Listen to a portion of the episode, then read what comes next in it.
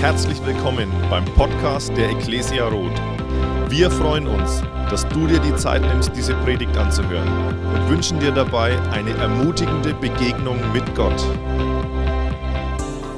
Wir sind im zweiten Teil unserer Predigtserie, was Gott niemals gesagt hat. Und wir betrachten da Aussagen, die viele Menschen glauben, dass sie Gott gesagt hätte, aber er hat sie nicht gesagt.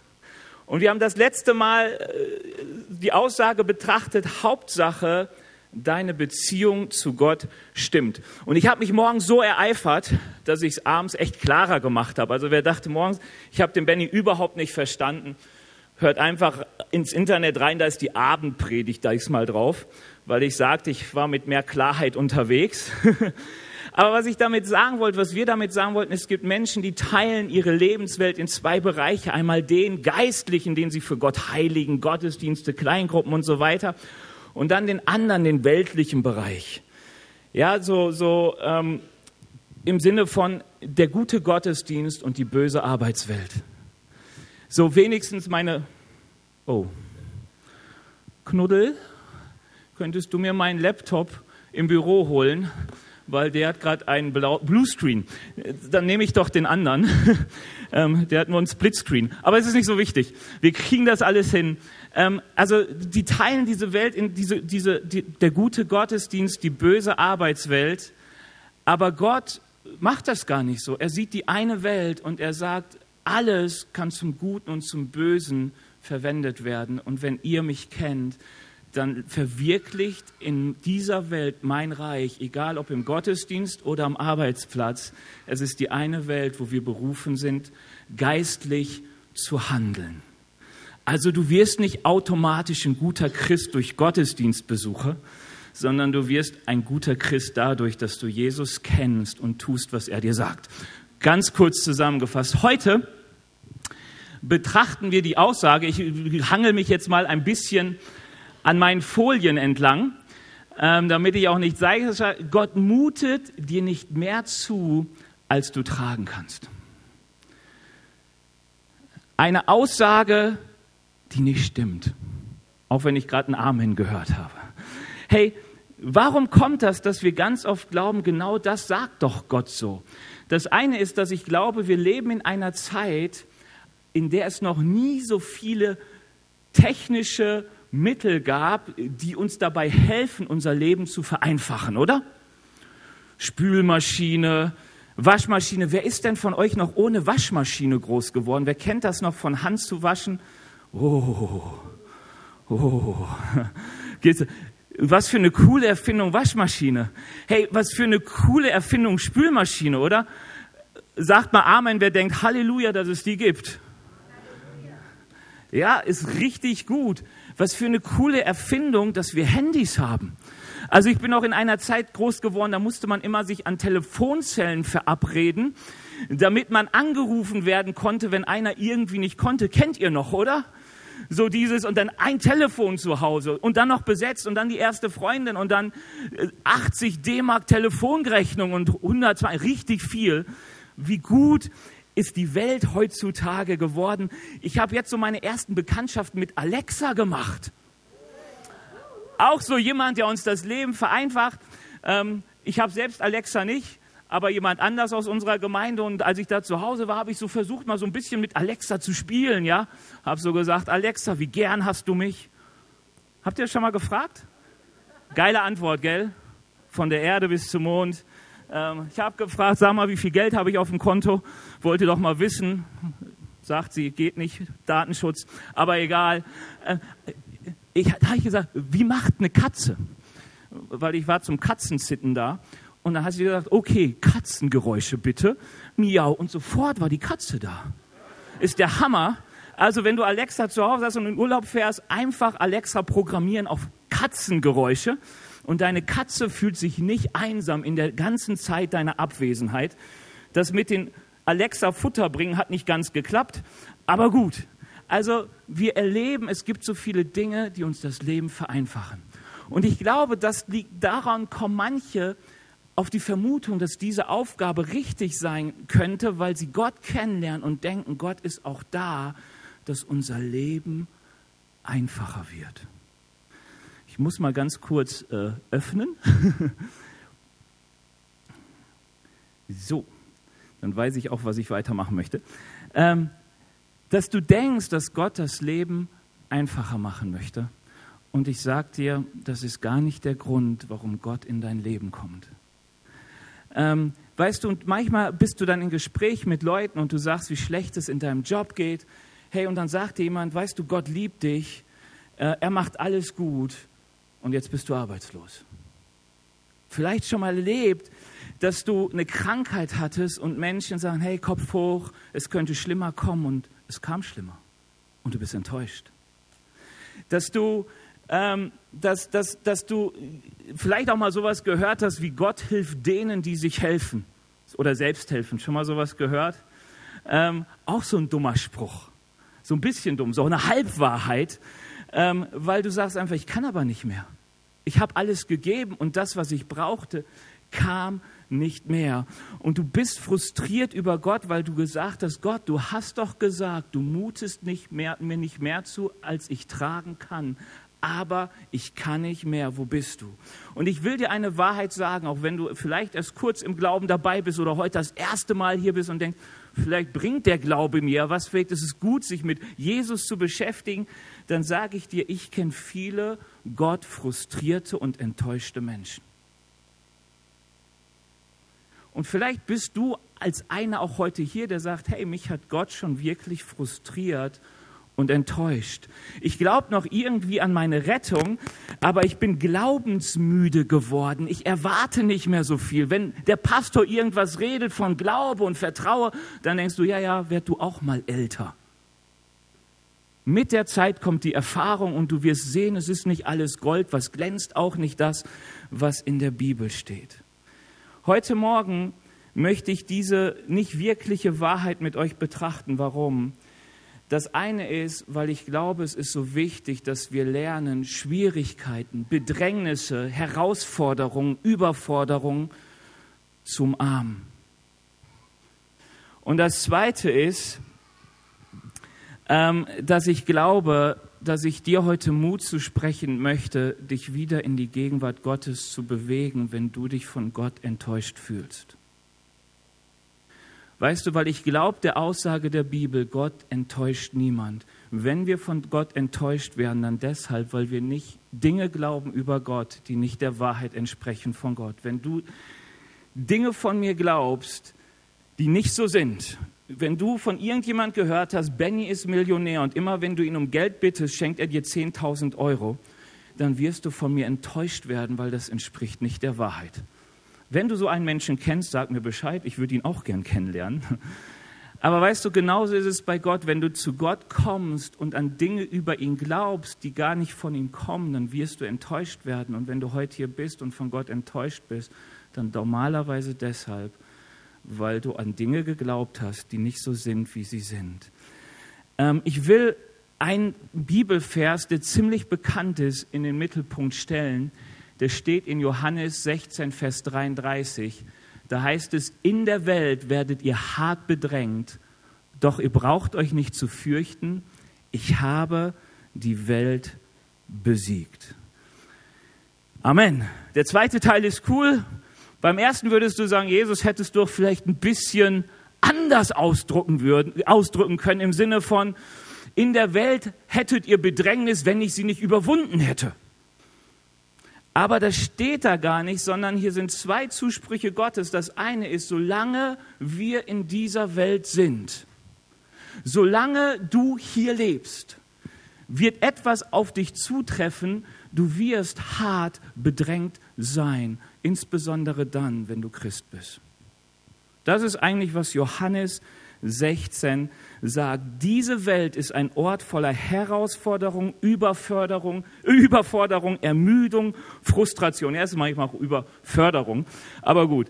Ähm, und wisst ihr, das ist eine Feststellung, das gilt.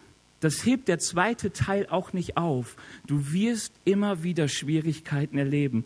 Der zweite Teil sagt dir, aber hab keine Angst vor all den Frustrationen, Überforderungen, Schwierigkeiten, Stürme, die dir begegnen. Denn Jesus hat die Welt überwunden. Er hat sich, wenn du bei der letzten Predigt dabei warst, mit dieser Welt wieder versöhnt. Was heißt das? Dass diese böse, kranke Welt ähm, sich nicht aufteilt in böse, kranke Welt und gesunde, heile Welt des Glaubens, sondern diese Welt ist die Welt Gottes, die ihm gehört und auch Schwierigkeiten und Herausforderungen macht er sich dienstbar, dass er in diesen verherrlicht wird. Glaubst du das? Ich glaube das. Ich glaube, dass Not und Bedrängnis und Schwierigkeiten uns wirklich dienen sollen und uns helfen sollen, dabei Gott besser kennenzulernen. Und weißt du, wie das funktioniert? Indem du mit all diesen Herausforderungen Jesus gemäß umgehst. Das wäre vom Prinzip her das Thema von letzter Woche, dass du sagst, es gibt Schwierigkeiten und Bedrängnisse, die kennen wir alle, die sehen unheimlich unterschiedlich aus.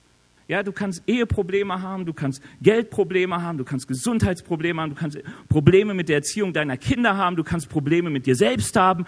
Also wo auch immer die Bedrängnisse herkommen, du kannst immer menschlich mit ihnen umgehen, wie es Jesus nicht machen würde, oder du kannst geistlich mit ihnen umgehen, wie es Jesus machen würde. Und ich möchte dir schon am Anfang etwas sagen. Wenn du menschlich mit ihnen umgehst, wirst du immer bei Bedrängnissen Folgendes denken. Oh, wie kann Gott das zulassen? Er wollte mir doch dienen und will, dass es mir gut geht.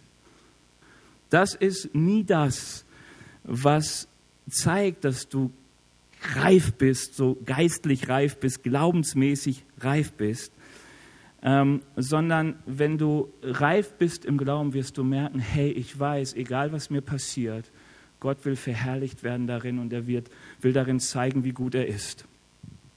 Also wie ähm, wie soll es geschehen, dass du den Sieg, den Jesus hast, in deiner Bedrängnis, in deinen Herausforderungen erlebst?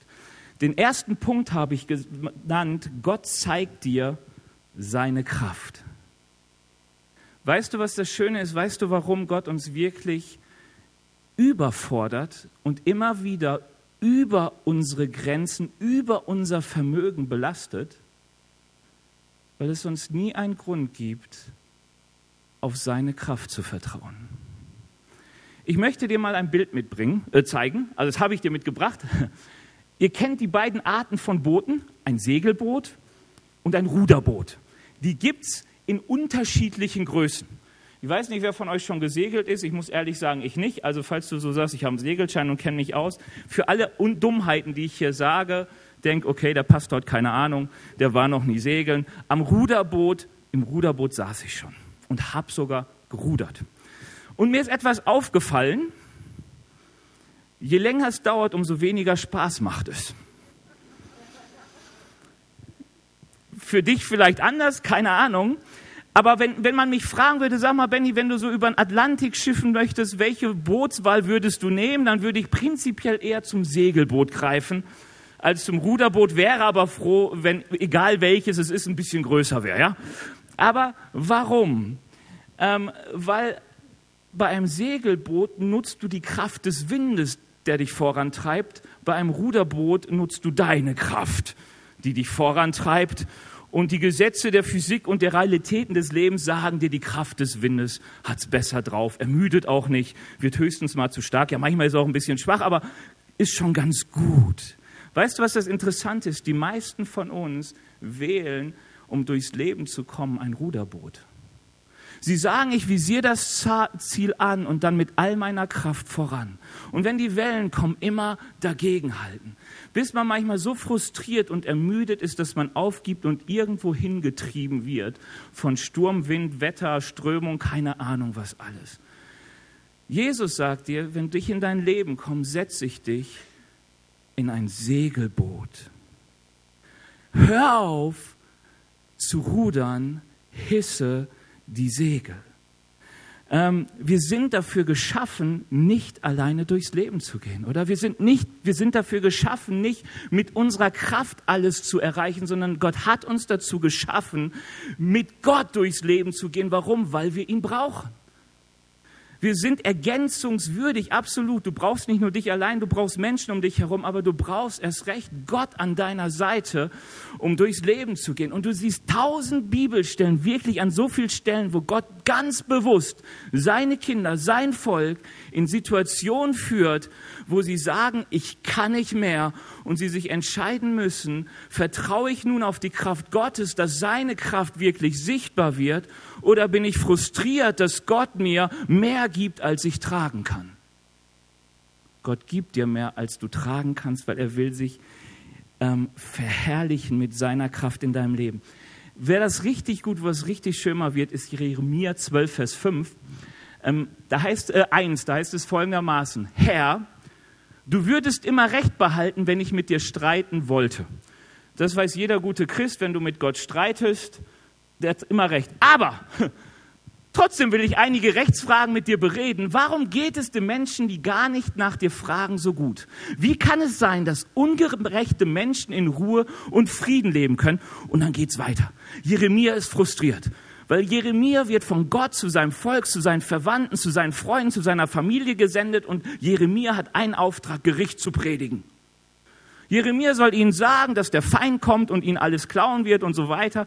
Und das Dumme ist nur, es ist kein Feind sichtbar. Die Menschen leben richtig gut und sie verlachen Jeremia. Und Jeremia sagt, ist irgendwann frustrierend und sagt mal, Herr, jetzt sag mir doch mal endlich, warum geht's den Gottlosen gut und mir so schlecht? Und wer sagt, oh Mann, die Frage stelle ich Gott auch öfters. Oder wer denkt, oh, die, die, eigentlich schon, ich habe mich bis jetzt nicht so getraut, weil ich weiß ja eigentlich, er hat immer recht. Lies mal Jeremia 20, da geht's noch viel krasser ab. Es kann dich wirklich ermutigen, weil es dir zeigt, wie du mit Gott umgehen kannst, wenn du in ein Spannungsfeld gerätst. Nämlich in diesem Spannungsfeld, Herr, wie soll ich das noch tragen, was ich hier mache? Ich bin am Ende. Ich kann nicht mehr. Ich tu deinen Willen. Weißt du, Jeremia, vielleicht noch so zur Nebeninfo, war ein Prophet, war ein Mann Gottes, war jemand, der von Gott gesandt wurde und der auf Gott hörte. Und der echt litt unter seiner Berufung. Der Gott sagte, Gott, warum wurde ich geboren? Jeremia 20, verflucht der Tag. Du hast mich betrogen. So, ganz, ganz interessanter Slang so zwischen den beiden oder wie man das auch immer nennt. Ähm, der war richtig der, der, also Jeremia, nach seinem Tod wurde er beim Judentum richtig groß, also heute ein anerkannter Prophet. Nach seinem Tod. Manchmal geht das so, aber er war gehorsam. Er blieb bei dem, was Gott ihm gesagt hat. Ähm, aber er hatte damit so zu kämpfen, weil er sagte, ich bin überfordert und ich bin überfordert. So, ihr könnt die anderen Verse noch lesen. Jeremia 5 kommt die Antwort von Gott. Gott antwortete, wenn du schon müde wirst, wenn du mit Fußgängern um die Wette läufst, wie willst du dann mit Pferden mithalten? Wenn du dich nur in einem sicheren Land beschützt fühlst, was willst du dann erst machen, wenn du dich im Dickicht am Jordan aufhältst? Die Antwort ermutigt mich. Ich bin auch manchmal schroff und denke, Gott kann das auch. Das ist eine schroffe Antwort, oder? Du klagst Gott leid und er sagt, Mann, bis jetzt bist du mit Fußgängern unterwegs, eigentlich will ich dich noch mit Pferde mithalten lassen, wie soll das funktionieren? Und du bewegst dich noch, noch im völlig sicheren Land, glaub mir, es wird noch viel, viel schlimmer. Stell dich nicht an. Und Jeremia hadert. Er hadert. Und er kommt immer wieder auf den richtigen Weg, weil er mit Gott hadert und merkt, natürlich mutet ihm Gott mehr zu, als er tragen kann. Und Gott muss lernen, seine Kraft in Gott zu suchen und zu finden. Weil Gottes Ziele mit dir übersteigen immer deine Möglichkeiten. Immer. Es macht auch so viel Sinn, wie willst du denn göttliche Ziele mit menschlicher Kraft erreichen? Wie klein mag unser Gott sein? Schon mal drüber nachgedacht? Wie klein wäre unser Gott, wenn all die Ziele, die er dir steckt, mit deinen Mitteln zu erreichen sind? Warum dann Christ sein? Gott sagt Jeremia, es gibt mehr, verlass dich auf meine Kraft, hiss die Segel, hör auf, selbst zu rudern und zu versuchen, das Ziel zu erreichen.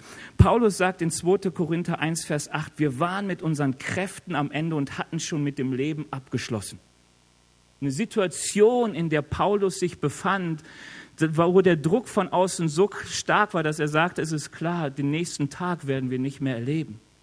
Wir hatten mit dem Leben abgeschlossen. Unser Tod schien unausweichlich. Aber Gott wollte, dass wir uns nicht auf uns selbst verlassen, sondern auf ihn, der die Toten zu neuem Leben erweckt. Und tatsächlich hat Gott uns vor dem sicheren Tod gerettet und wird es auch in Zukunft tun. Wir setzen unser Vertrauen auf ihn. Er wird uns immer wieder aus Todesgefahr befreien. Wer hat Paulus aus Todesgefahr befreit? Sein Glaube? Nö. Er hat mit dem Tod, mit dem Leben abgeschlossen. Für ihn war klar, ich sterbe. Für ihn waren alle Kräfte am Ende. Sein Ding war, ich weiß, der, der mich gerettet hat, als wir am Ende waren, war Gott.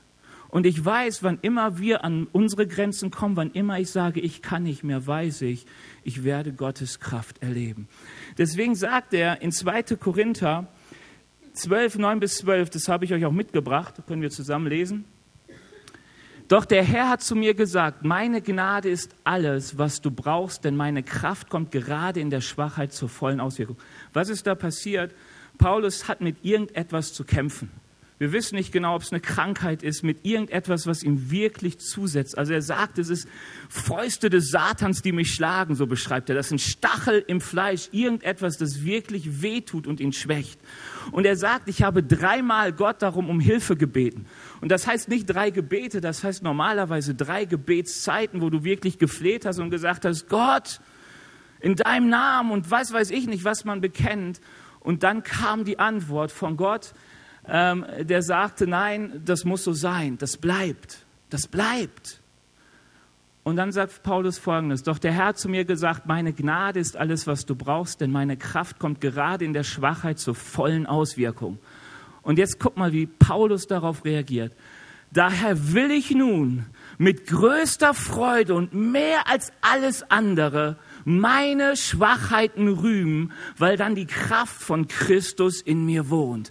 Ja, ich kann es von ganzem Herzen akzeptieren, dass ich wegen Christus mit Schwachheiten leben und Misshandlungen, Nöte, Verfolgung und Bedrängnisse ertragen muss. Denn gerade dann, wenn ich schwach bin, bin ich stark. Wow, kennst du vielleicht? Und ich finde es immer wieder so beeindruckend, wie Paulus etwas sagt. Er sagt, ich hasse eigentlich Schwachheiten. Ich mag Bedrängnisse nicht. Hey Leute, ich mag das nicht, oder? Ich habe gerne Kontrolle über mein Leben und wenn ich sage links, möchte ich gerne links gehen. Und wenn ich sage rechts, rechts und wenn ich mir meinen Plan mache, soll der gerne eingehalten werden. Und wenn dann Bandscheibenvorfall kommt, dann habe ich damit erstmal ganz schön zu kämpfen wenn es nicht mehr so geht, wie ich will, wenn plötzlich sich Situationen ändern, ich das Leben nicht mehr in den Griff habe. Und Paulus sagt, genau die Situation mag ich auch nicht, aber ich weiß, dass Gott genau in diesen Situationen sichtbar wird, also umarme ich sie. Ich rühme mich meiner Schwachheiten. 100 Prozent dieses Wortes wird im, in den Evangelien für Krankheit gebraucht dann setzt das doch mal ein. Ich umarme meine Krankheiten. Ich umarme meine Nöte, meine Geldnot, meine Sorgen um meine Kinder, meine, meine Ehe, die kaputt ist. Ich umarme sie. Ich rühme mich dieser Sachen. Wir haben manchmal so was Komisches, ich, rühme, ich, ich rede gar nicht über das Schlechte, damit es gar nicht erst passiert. Paulus sagt, ich rühme mich dessen. Warum? Weil ich weiß, meine Kraft ist da am Ende ab jetzt kann Gott zeigen, was er kann. Wenn ich an diesem Punkt nicht kommen würde, würde ich nie erleben, welche Kraft in Christus wohnt. Wenn ich nicht mit meinem Leben abgeschlossen habe, wie kann ich erleben, dass Gott mich rettet? Wow. Weißt du, der Beweis von Gottes Kraft ist nicht da, wenn der Sturm geht, sondern wenn die Kraft kommt, oder? Also wenn Gottes Kraft wird nicht darin sichtbar, dass der Sturm geht, sondern dass er sichtbar wird, dass seine Kraft sichtbar und erlebbar wird. Ähm, wie sollen wir das machen? Ähm, mit diesem Lass die Ruder los, hiss das Segel.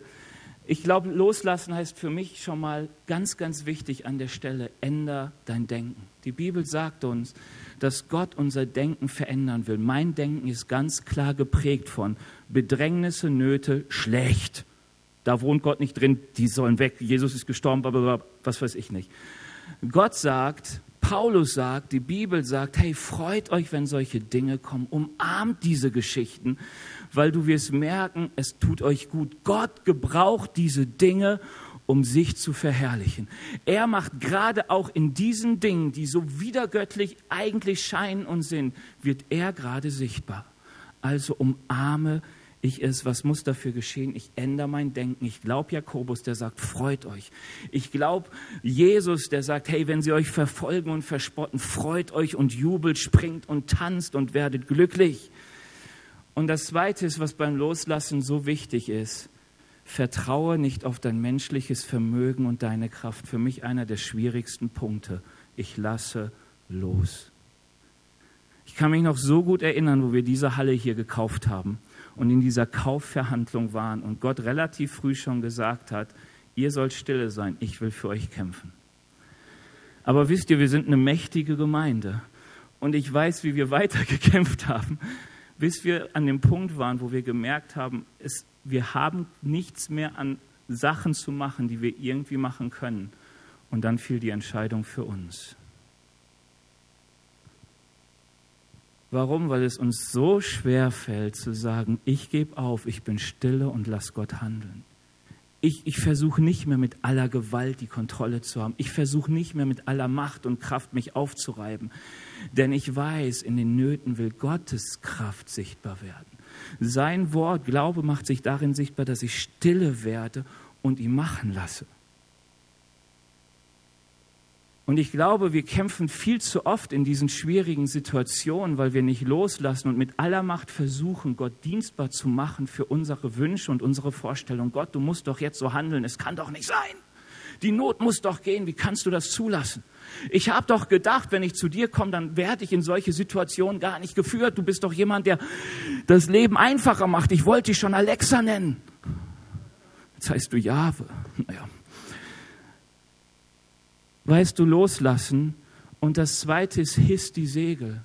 Die Bibel sagt uns, der Heilige Geist ist der Wind Gottes. Geist und Wind ist dasselbe Wort im Griechischen und im Hebräischen. Und warum? Weil die Bibel dann auch sagt, hey, der Geist weht, wo er will. Der Wind Gottes ist eine Kraft, der dich vorantreiben will. Wie funktioniert das? Auch in Bedrängnissen, auch in Nöten. Du musst dein Segel in den Wind des Heiligen Geistes stellen. Ich glaube, das ist ganz, ganz wichtig.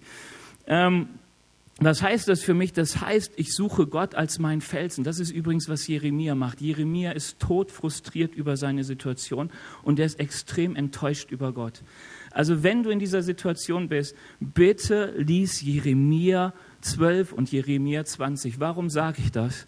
Willow Creek hat eine Untersuchung gemacht und er sagt, die Menschen, die geistlich am meisten wachsen, sind die Menschen, die ihre Bibel studieren. Weißt du, Gottesdienst besuchen ist wie Essen gehen. Die meisten von uns machen das nicht täglich, sondern wenn du auch dein tägliches Leben überleben möchtest, dann musst du gucken, wie du dir selbst ein Essen auf den Tisch zauberst oder andere Menschen dazu überredest.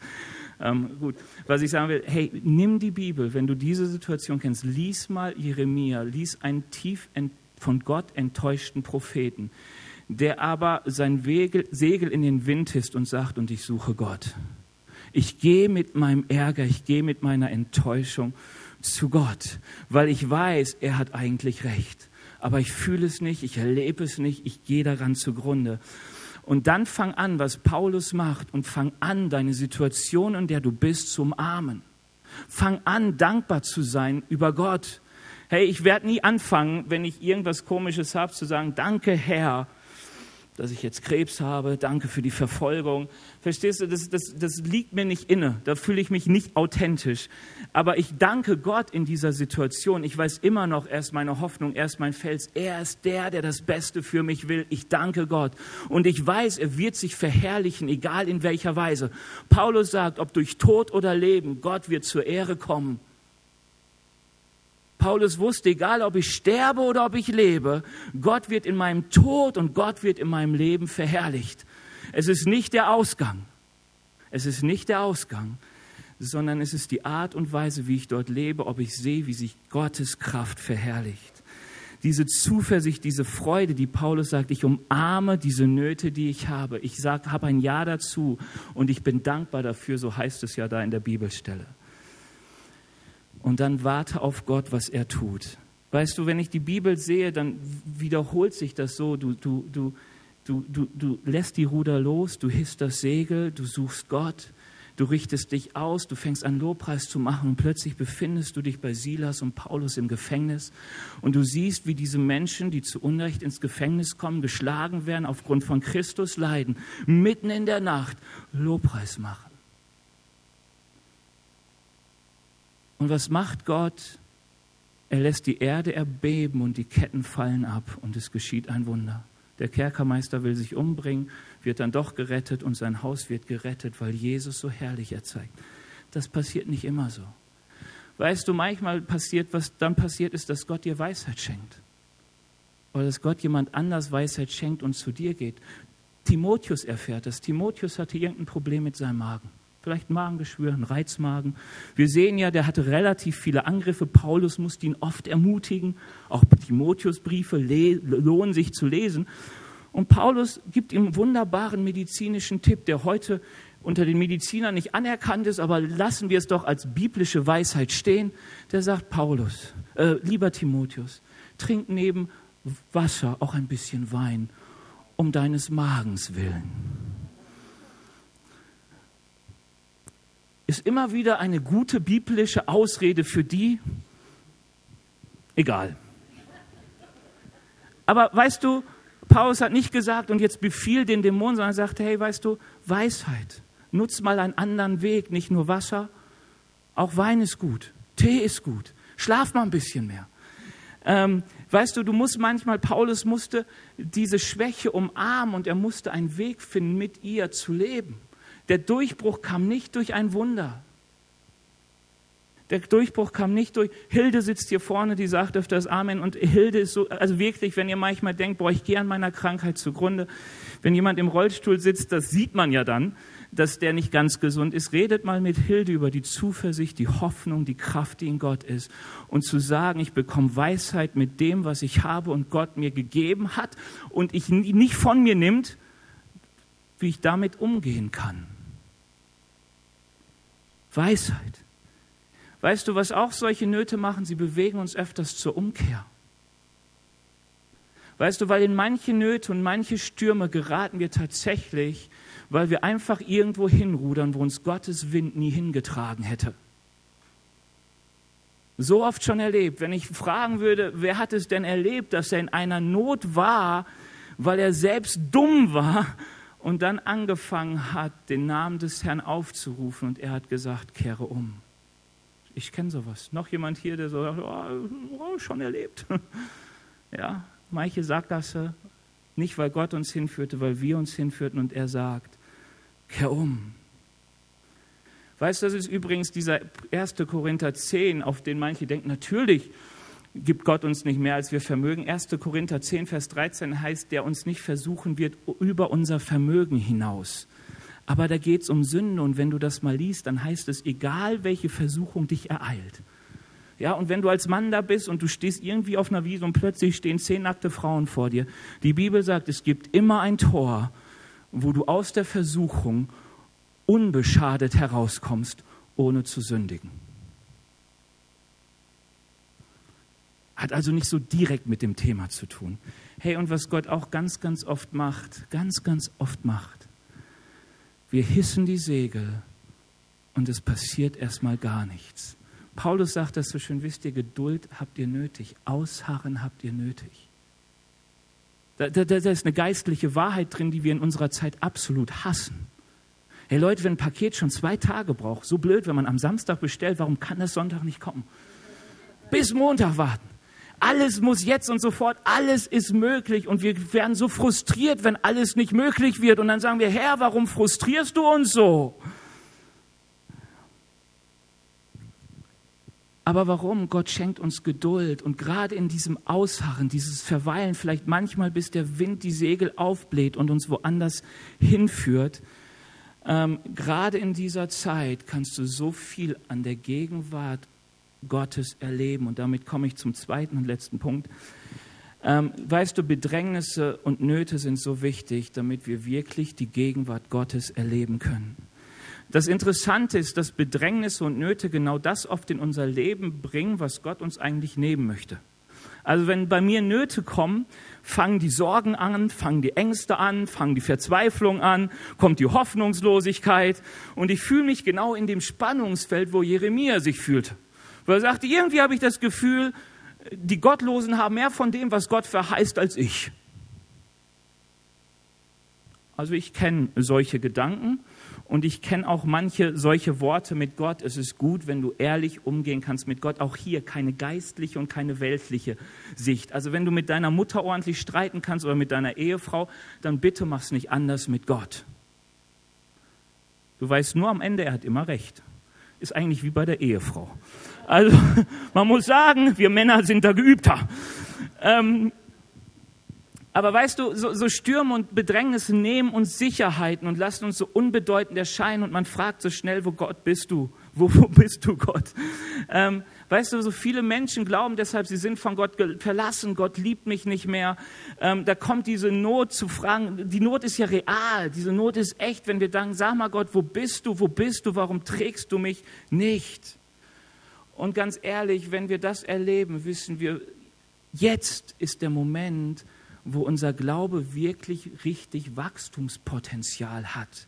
Weißt du, Nöte und Bedrängnisse prüfen unseren Glauben. Sie zeigen immer wieder, was wirklich da ist.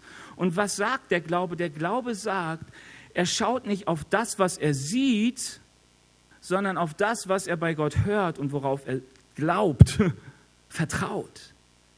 Ähm, und wenn wir die, die, die, die, die, die Güte und die Schönheit und die Zuwendung Gottes von unseren Umständen abhängig machen,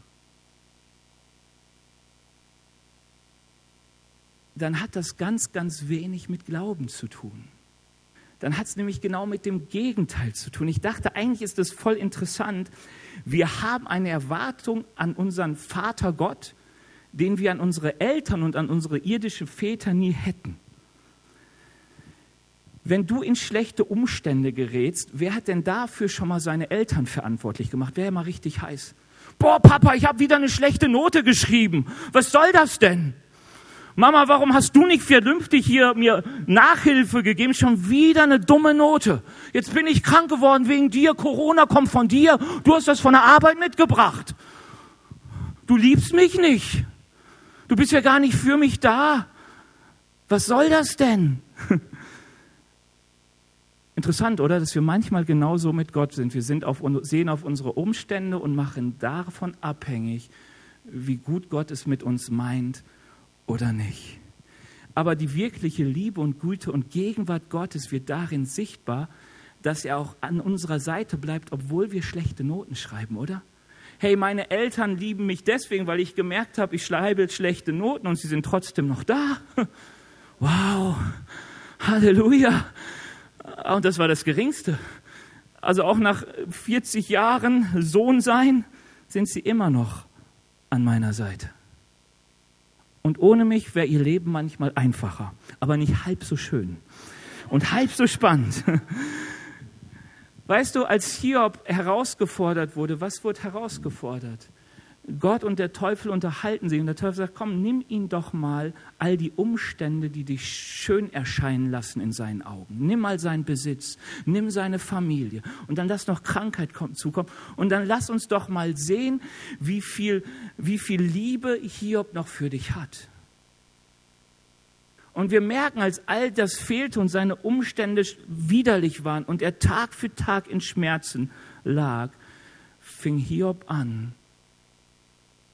seine Ruder fallen zu lassen, sein Segel zu hissen und zu Gott sich zu wenden und sagen, Herr, ich brauche dich.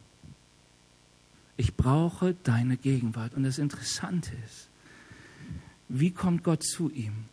Es gibt diesen berühmten Vers, ich weiß, dass mein Erlöser lebt, den hat Hiob gesagt, und zwar fast in der Mitte seiner Auseinandersetzung mit Gott.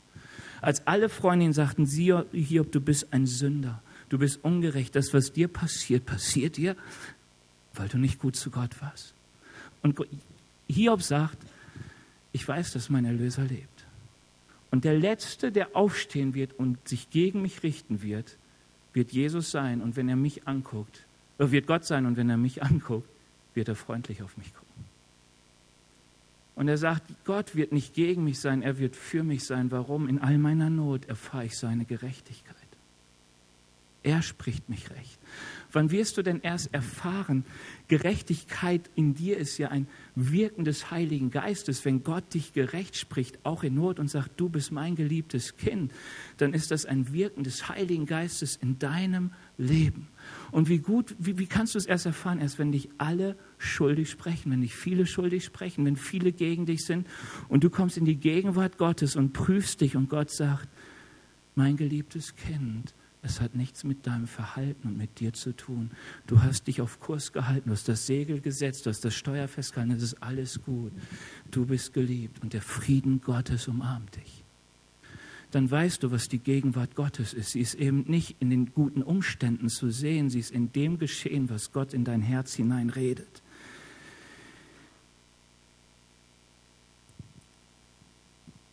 seine Freude. Hey, als Hiob alles genommen wird, er noch nicht krank ist, heißt es, dass Hiob zu Gott geht und sagte, der Herr hat gegeben, der Herr hat genommen und er betete an. Weißt du, warum das ging? Weil er wusste, der Zuspruch Gottes liegt nicht in dem Reichtum, der Zuspruch Gottes liegt in der Freude, die aus Gott kommt. Weißt du, der Friede Gottes ähm, ich, ich, liebe den Frieden Gottes, weil der kommt im Psalm 23 so zum Ausdruck, oder? Auch wenn ich wandere durchs finstere Tal, du bist bei mir, dein Stecken und dein Stab, sie hüten mich. Weißt du, was du suchst in diesen Bedrängnissen? Du suchst die Gegenwart Gottes, du suchst den Frieden Gottes. Klick mal eine Folie weiter. Weißt du, warum man, wir uns so oft auch in Stürmen in Gott flüchten können und dort Frieden finden? Römer 8, Vers 28 heißt es, wer Gott liebt, dem dient alles, was geschieht zum Guten. Dies gilt für alle, die Gott nach seinem Plan und Willen zum Leben erwählt hat. Frage, wer weiß, wie der Vers weitergeht? Ist ein Riesenproblem bei uns Christen übrigens, mal so, eigentlich will ich schon längst fertig sein. Aber hey, wir kennen immer nur den einen Teil einer Verheißung und vergessen den zweiten. Oder? Denn so sehr hat Gott die Welt geliebt, dass er seinen eingeborenen Sohn gab. Was steht denn in 17 und 18? Dann kommt irgendwann dieses, die, die, die nicht glauben, bleiben unter dem Zorn Gottes. So in der Art. So, jetzt lesen wir mal kurz weiter. Wenn Gott, wen Gott nämlich auserwählt hat, der ist nach seinem Willen auch dazu bestimmt, seinen Sohn ähnlicher zu werden, damit dieser der Erste unter vielen Brüdern und Schwestern ist. Das Gute, was in all deinen Wegen zur Geltung kommt, ist, dass du Jesus ähnlicher wirst. Also wer, du, wer denkt, dass das jeder Weg am Ende zum Ferrari führt, weil das das Gute ist, was du in deinem Herzen begehrst, der irrt. Jeder Weg, den Gott mit dir geht, soll dazu führen, dass du Jesus ähnlicher werden wirst, denn das ist wirklich gut. Wie funktioniert das? Ich suche den Zuspruch Gottes, bis ich in Gott Frieden, Freude und Gerechtigkeit finde. Denn die Gegenwart Gottes ist überall möglich und erst recht dann wirklich zu spüren und sichtbar, wenn die Stürme um mich herum toben, wenn tausend zu meiner Rechten und zehntausend zu meiner Linken fallen und ich merke, aber Gott bereitet ein Mahl angesichts meiner Feinde. Gott will seine Gegenwart dich erleben lassen. Deshalb suche seinen Zuspruch. Ich habe das nochmal so zusammen. Ach so, einmal klicken. Ähm, übrigens vor diesem Eingangsvers, doch ihr, äh, ne, damit ihr mit mir, da geht, heißt es, ich habe euch das alles gesagt, damit ihr in mir Frieden habt. In der Welt werdet ihr hart bedrängt. Das, was Gott will durch die Bedrängnis, ist uns Frieden schenken in ihm. Zusammengefasst, Gott will dich seine Gegenwart erleben lassen, deshalb suche seinen Zuspruch. Gott schenkt dir mehr, als du tragen kannst, damit du seine Realität erlebst, seine Realität in seinem Zuspruch. Daran glaube ich. Ich will die Lobpreisband auf, auf die Bühne tun. Komm, mir fehlt einfach nur ein Wasser. ähm, ich will dir das mal kurz an einem Beispiel festmachen. Krankheit. Hey, Krankheit ist ein Sturm, den wir alle mal erleben, normalerweise ist eine Sache, die uns aus dem Leben reißen kann und die uns dazu zwingt, Dinge loszulassen, oder? Hey, ich mag Krankheit nicht, weil sie Krankheit mich einschränkt und ich nicht mehr alles machen kann, wie ich will. Und ich merke, mein Körper ist krank von der ersten Minute meines Lebens, weil er wird schwächer und schwächer. Dann die Vergänglichkeit deines Körpers siehst du alle zehn Jahre im Spiegel, wenn du dich vergleichst. Und manchmal wird er so richtig krank. Und ich habe Krankheit so oft als etwas erlebt, das mir richtig, richtig gut tut. Weißt du, ich bin dankbar Gott für die Krankheit und ich bin auch Gott dankbar, dass er bis jetzt die Krankheiten wieder genommen hat. Aber Krankheiten haben mich so oft gezogen ans Herz Gottes. Sie haben mir so oft Ruhe geschenkt, weil ich viel zu viel gemacht habe und nicht mehr richtig hingehört habe, was Gott mir gesagt hat. Und dann bin ich froh über die Weisheit von Menschen, die Schmerzmittel erfunden haben und mir Ruhe schenken und mir dann helfen, mich auf Gott zu konzentrieren. Ist das nicht gut? Und wie ich dann anfangen kann, meine Segel zu stellen in den Wind Gottes, ihn zu suchen und dankbar zu werden für was ich habe, zur Ruhe zu kommen und zu merken, wie beschenkt ich bin, wo ich immer denke, ich muss streben und streben, streben. Krankheit kann sowas Gutes sein. In allen Bereichen, wo Gott uns zurückruft an sein Herz, ähm, wo Gott uns weise werden lässt, aber natürlich auch, wo Gott Wunder durchbrechen kann. Hey, ich bete und liebe Krankenheilung. Warum? Weil Krankenheilung so ermutigend ist, aber genauso ermutigend sind Menschen, die trotz Krankheit die Hoffnung behalten und Gott loben und preisen. Danke, Hilde. Ich habe gerade schon gesagt, als Paulus sagte, ich umarme meine Schwäche, sagte er, so kann man da genauso gut schreiben, und er umarmte seine Krankheit. Krankheit ist auch etwas, mit dem sich Gott versöhnt hat, als er die Welt mit sich versöhnte. Und dass Gott genauso gebraucht wie alle anderen Nöte, um sich zu verherrlichen. Ob zum Leben oder zum Tod. Und ich weiß, wie oft oder wie viele Menschen, die krank sind und chronisch krank sind, in ihrer Krankheit lernen können, in die Gegenwart Gottes zu treten und seinen Frieden, seine Freude und seine Gerechtigkeit zu erleben. Oh, danke.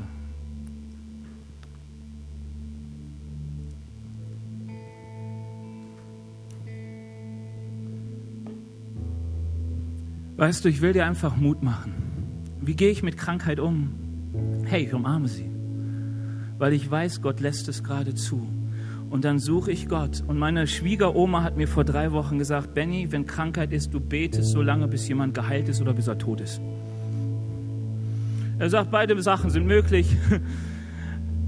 Man könnte auch noch so eine mittlere sagen, das hat sie bestimmt auch noch mitgesagt, ist, oder höre, wenn Gott etwas sagt, wie bei Paulus, der sagt, was auch immer du hast, du musst darin bleiben.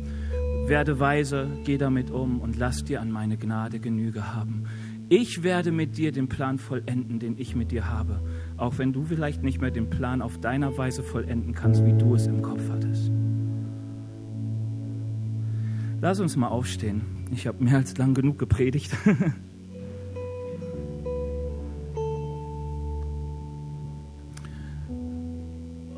Gott hat so ein Anliegen für uns, dass er sagt, ich wünsche mir, dass du meine Kraft erlebst und ich wünsche mir, dass du meine Gegenwart erlebst.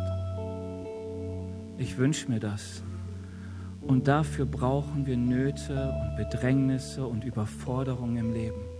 Und immer wenn du denkst, dass Gott dir nicht mehr zumuten wird, als du tragen kannst, denk immer an die Worte Paulus, der sagte, nein, ich freue mich über alles, was mich überfordert weil ich weiß, ich kann die Größe Gottes erst darin richtig sehen.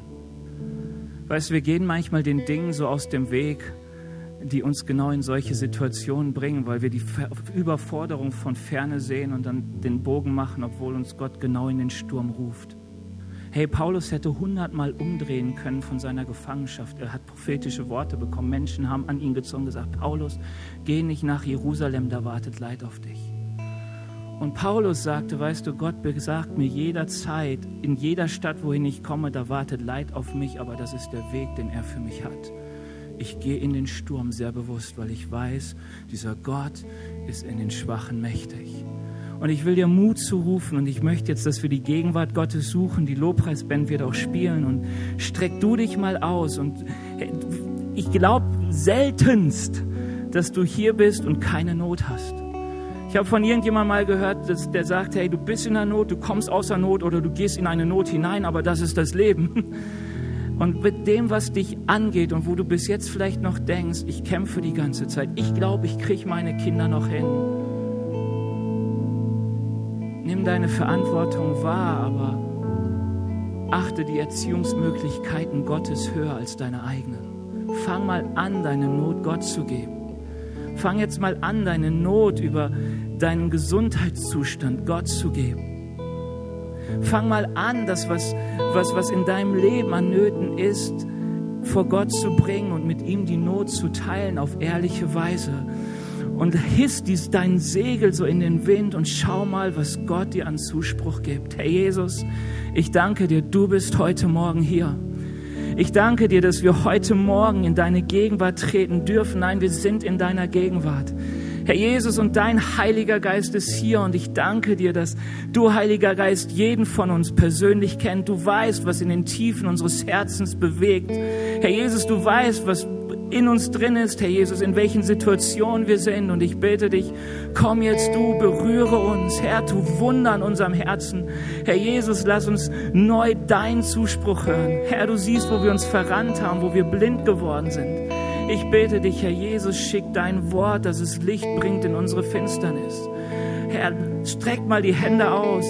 Echt, wenn du auch merkst, ist irgendwie der Geist Gottes bewegt dich, streck deine Hände zu Gott aus und, fang an, ihn anzurufen. Lass uns Gott nochmal preisen, so aus vollem Herzen, ähm, einfach so uns wirklich so, so ihm entgegen, ja, ihm entgegenrennen. Und ich will dich einladen, ganz besonders, wenn du heute Morgen hier bist und merkst, du bist enttäuscht von Gott. Weißt du, es ist mir so wichtig, wenn du hier bist und sagst, du bist enttäuscht von Gott. Und es ist wurscht, ob die Enttäuschung gestern passiert oder ob sie vor zehn Jahren passiert, aber du bist hier und du merkst, du bist glaubensmüde. Ich will für dich beten und ich werde gar nicht bitten darum, deine Hand zu heben, weil Müdigkeit ist Müdigkeit. Aber die Bibel sagt, was Gott nur braucht, ist ein Senfkorn großen Glauben, der sich wieder aufmacht und so sagt, ja, ich vertraue in, dem, in dieses Wort und ich vertraue in dieses Gebet. Und ich werde jetzt Gott bitten, dass er dein Herz anrührt. Also wenn du heute Morgen hier bist, öffne dein Herz. Herr Jesus, du siehst die Menschen, die hier sind und die glaubensmüde sind. Herr Jesus, die Enttäuschung mit sich rumtragen über die Art und Weise, wie das Leben sie gebeutelt hat. Herr, weil sie dich nicht darin gefunden haben, weil sie so viele Fragen haben. Herr, du siehst, wo es Menschen nie geschafft haben, ihre Not zu dir zu bringen sondern wo ihr Herz hart wurde und wo ihr Herz bitter wurde. Herr Jesus, und ich danke dir, dass heute ein Tag der Heilung ist und ein Tag, wo du Herzen aufbrechen lassen möchtest. Herr Jesus, ich bete dich, dass du jetzt kommst und neu deinen Frieden schenkst. Herr Jesus, neu mit deiner Gegenwart kommst, neuen Glauben schenkst, neues Hoffen schenkst. Herr Jesus, diese Betrügtheit, diese Traurigkeit nimmst. Jesus, und wieder neu den Mund dir gegenüber öffnest, Herr Jesus. Ich danke dir dafür. Amen. Wir hoffen, dass dir diese Predigt gefallen hat und dich in deinem Leben mit Gott stärkt. Außerdem wollen wir dich gerne besser kennenlernen. Dazu bist du herzlich eingeladen, unsere Sonntagsgottesdienste um 10 und 17 Uhr zu besuchen. Schau doch mal auf www.ecclesia-rot.de vorbei oder auf den sozialen Medien unter Ecclesia Rot. Wir freuen uns auf dich.